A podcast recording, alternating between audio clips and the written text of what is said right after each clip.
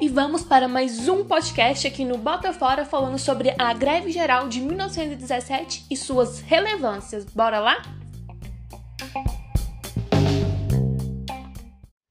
A greve geral de 1917 e sua relevância. A conquista de direitos não é simples, não se implora por eles, mas se luta.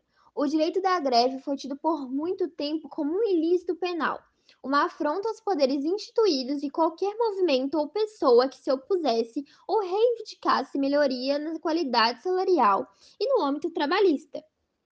A greve geral de 1917, que influenciada pelos ideais anarquistas, principalmente dos imigrantes, serviu para acender o espírito de revolta contra a opressão trazida pelo capitalismo e compreender que, dentro de uma sociedade democrática de direitos, as conquistas trabalhistas são de suma importância para a concretização da igualdade material e a justiça social.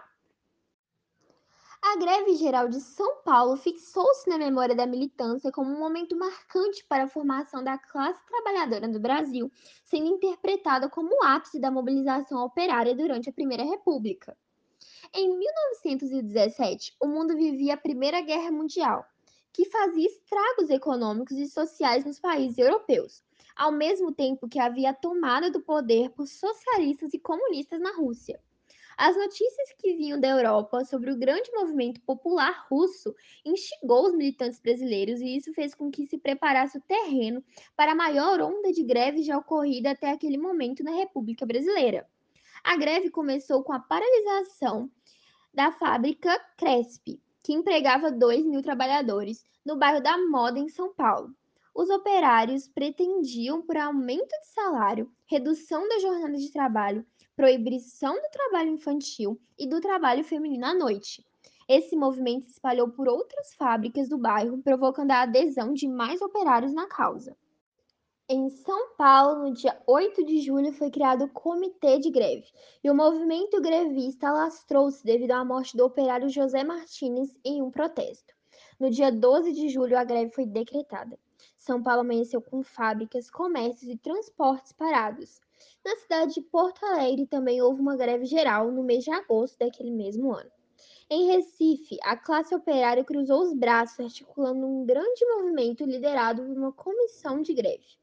No Rio de Janeiro também foi deflagrada em 1917 uma greve generalizada, assim como houve significativos movimentos paredistas ou manifestações de solidariedade em cidades como Pelotas, Curitiba, Campinas, Santos, Niterói, Petrópolis, Belo Horizonte, Salvador, João Pessoa, Belém e Manaus.